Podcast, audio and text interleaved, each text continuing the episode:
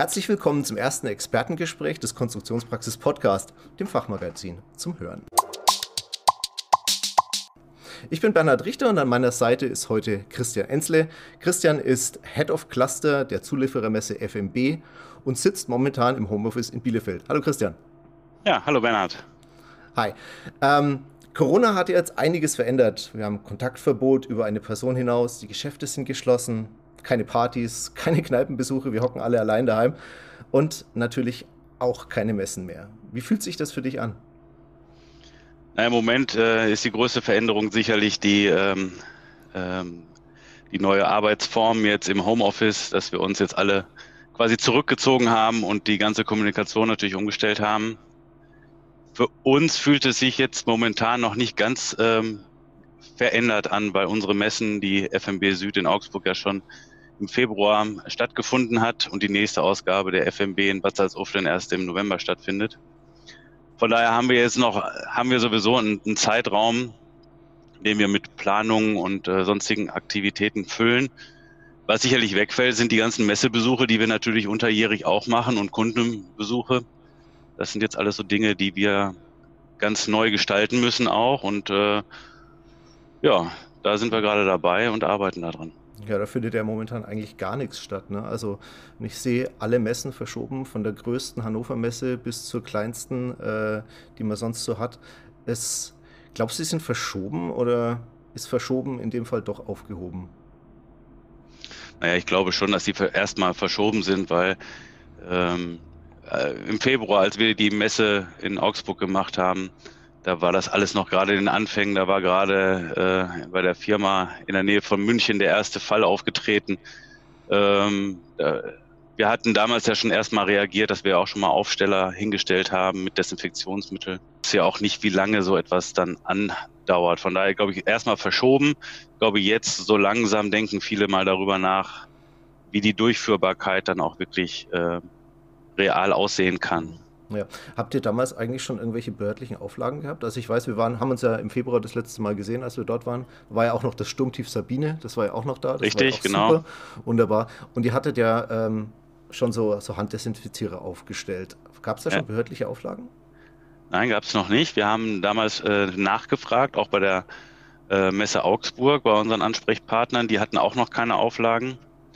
Ähm, ich weiß, dass äh, die Kollegen von der AFAG, die die äh, GrindTech durchführen wollten, die schon ähm, etwas stärker betroffen waren, weil die auch mehr ausländische Aussteller aus Italien oder China äh, erwartet haben. Ähm, die ist ja auch verschoben worden mittlerweile, auch auf den November, die GrindTech.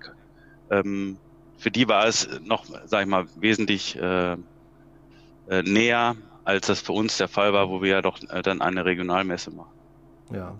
ja, wenn ich allein denke, was die Hannover Messe dann für Auflagen bekommen hat, nachdem wir mussten ja quasi jeden Besucher sozusagen äh, checken, ob, hätten jeden Besucher checken müssen, so äh, ob er aus China kommt oder ob er aus Norditalien kommt oder also ich verstehe schon, warum die gesagt haben, nee, das können wir nicht leisten. Ja, die hätten bei jedem auch der Fieber messen müssen und äh, dann muss man sich ja die Frage stellen, was passiert denn, wenn jemand Fieber hat?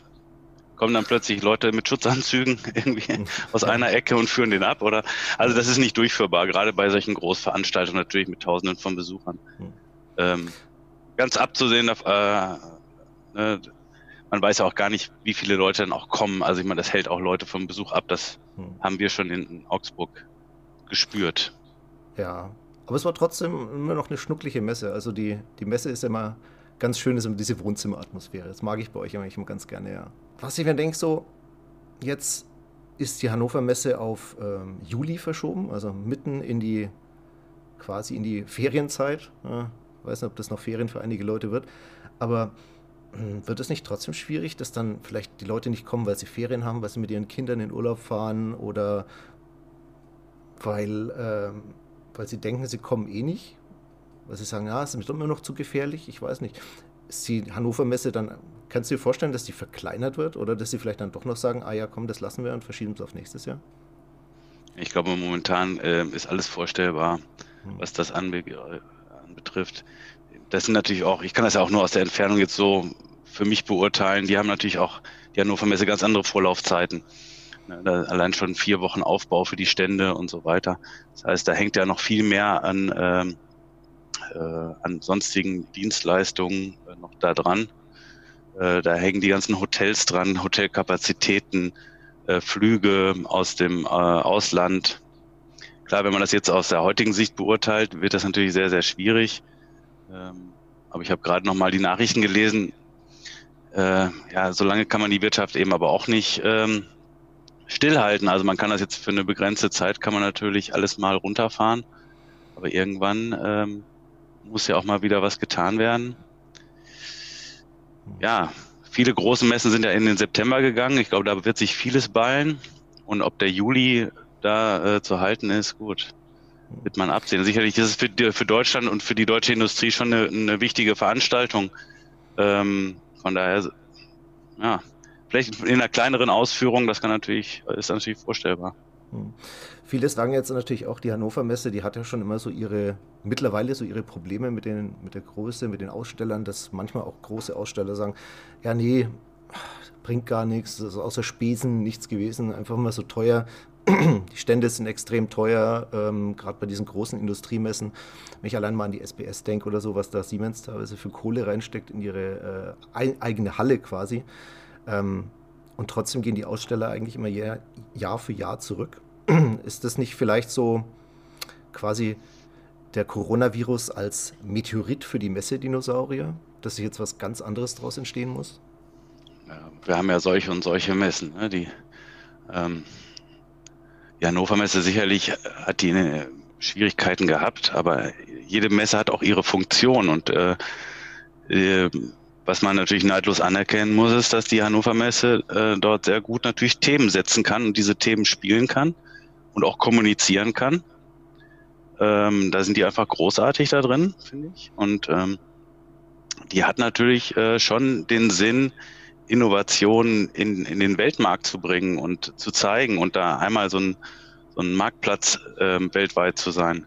Das wird natürlich jetzt mit diesem Coronavirus natürlich ähm, ja, konterkariert, das ist äh, klar.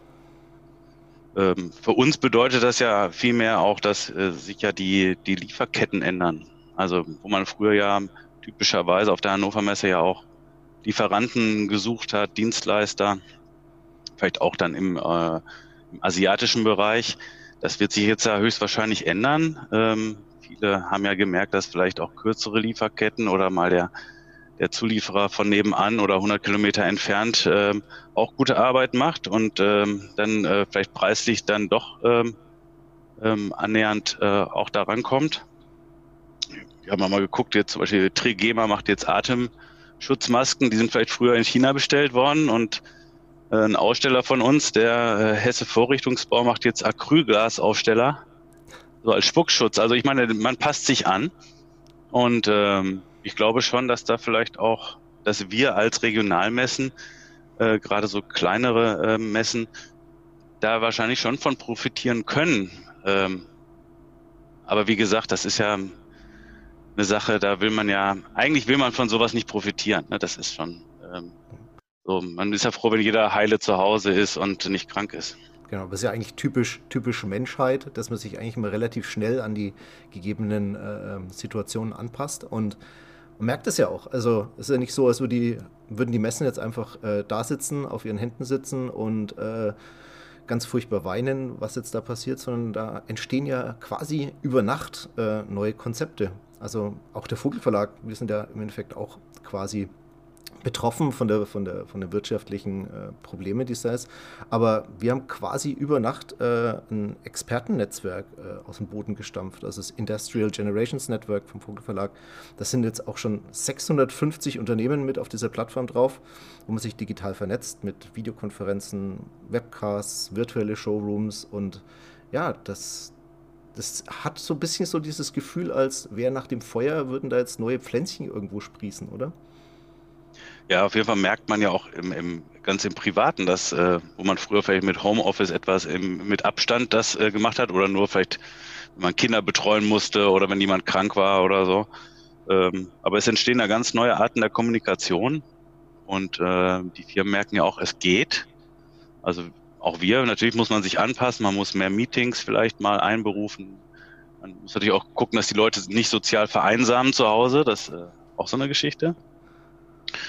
Aber sicherlich ähm, ist das ja so, dass es eine andere Kundenansprache geben wird und wahrscheinlich auch Mischformen geben wird. Also wir überlegen auch, wir haben gestern auch schon zusammengesessen und uns überlegt, was wir tun können, auch wie wir ähm, die Besucher und Aussteller dann auch ähm, eben digital ähm, vielleicht auch zusammenbringen.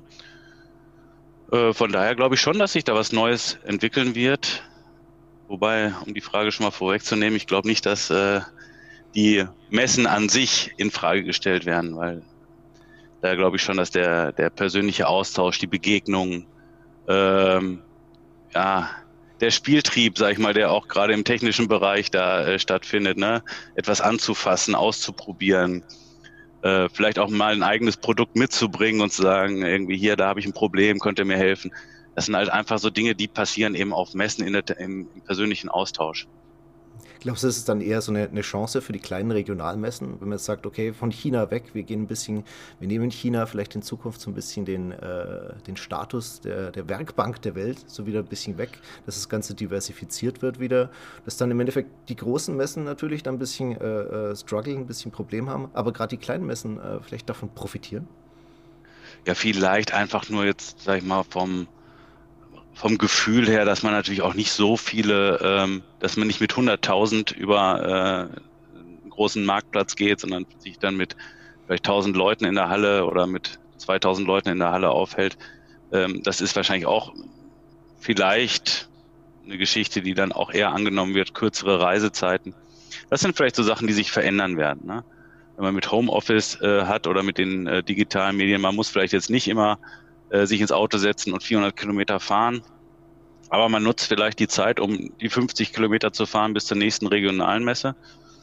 Und ähm, ja, der Vorteil ist einfach, man hat halt eine hohe Informationsdichte und die Effizienz ist einfach viel höher. Ne? Also ich kann, kann mich ins Auto setzen oder versuchen, dann irgendwelche Showrooms äh, digital mir anzuschauen. Äh, aber es ist schon ein Unterschied, ob ich nun äh, mal so mal vier, fünf Stunden investiere und dann einmal durch ähm, zwei Hallen gehe und mich da äh, informiere bei 400, 500 Ausstellern, einmal kurz durchgehen. Äh, ich glaube, das ist äh, wahrscheinlich schon der Vorteil an diesen kleineren Regionalmessen. Ja. Ich wollte jetzt eigentlich noch die Frage stellen, natürlich, ähm, ob die FMB im November in Bad Salzuflen wie gewohnt stattfindet, aber ich glaube, die Frage ist ziemlich müßig, das jetzt noch zu machen. Ähm, ja, ihr, momentan gehen wir davon aus, sagen wir es mal so. Habt ihr, habt ihr einen Plan B oder noch einen Ass im Ärmel, den er mir hier verratet? Nein, das ist, das ist auch noch zu früh, weil also wir gehen jetzt erstmal davon aus, dass diese ganze, äh, wenn man jetzt allein mal guckt, dieser ganze Shutdown, der jetzt momentan stattfindet, der wird jetzt ja auch bis nach den Osterferien wahrscheinlich äh, stattfinden. Und dann wird ja wahrscheinlich langsam vielleicht dann wieder auch wieder die Normalität zurückkehren. Äh, und ich glaube, da müssen wir uns momentan klar schon darauf vorbereiten. Wir, wir schauen natürlich äh, Gesundheitsamt, die Stadt, ähm, das, der Regierungsbezirk, äh, was gibt es da für Vorgaben, was tut sich da, sind im Austausch mit dem äh, Hallenbetreiber. Äh, momentan äh, ist da aber noch nichts, ähm, was wir, wo wir jetzt wirklich tätig werden müssen im Moment. Und ich gehe wirklich ehrlich, ehrlich davon aus, dass wir da im November auch da die Messe stattfinden lassen. Ja, ich hoffe auch, dass wir uns spätestens November dann wieder persönlich sehen, weil. Ja, ich hoffe auch, ähm, dass du wieder moderierst bei uns. Ja, wenn ihr mir das anbietet, mache ich das vielleicht gerne. Ja, hiermit, ange hiermit, hiermit angeboten. Super, prima. Okay, ähm, dann danke ich dir schon mal ganz, ganz herzlich für die, für die tollen Insights und auch ja, äh, an euch da draußen sage ich vielen Dank fürs Zuhören und wenn es euch gefallen hat, dann Daumen hoch, abonnieren, weiterempfehlen die berühmten fünf Sterne auf iTunes und wenn ihr Fragen, Anregungen habt, ähm, gerne raus damit an redaktion.konstruktionspraxis.vogel.de und für mehr Infos und aktuelle News immer auf konstruktionspraxis.de schauen. Da gibt es immer was zu lesen. Super. Christian, vielen, ja, vielen Dank. Bernhard. Und wir sehen uns. Mach's gut. Ja, danke für die Einladung. Bis dann. Ne? Ciao. Tschüss.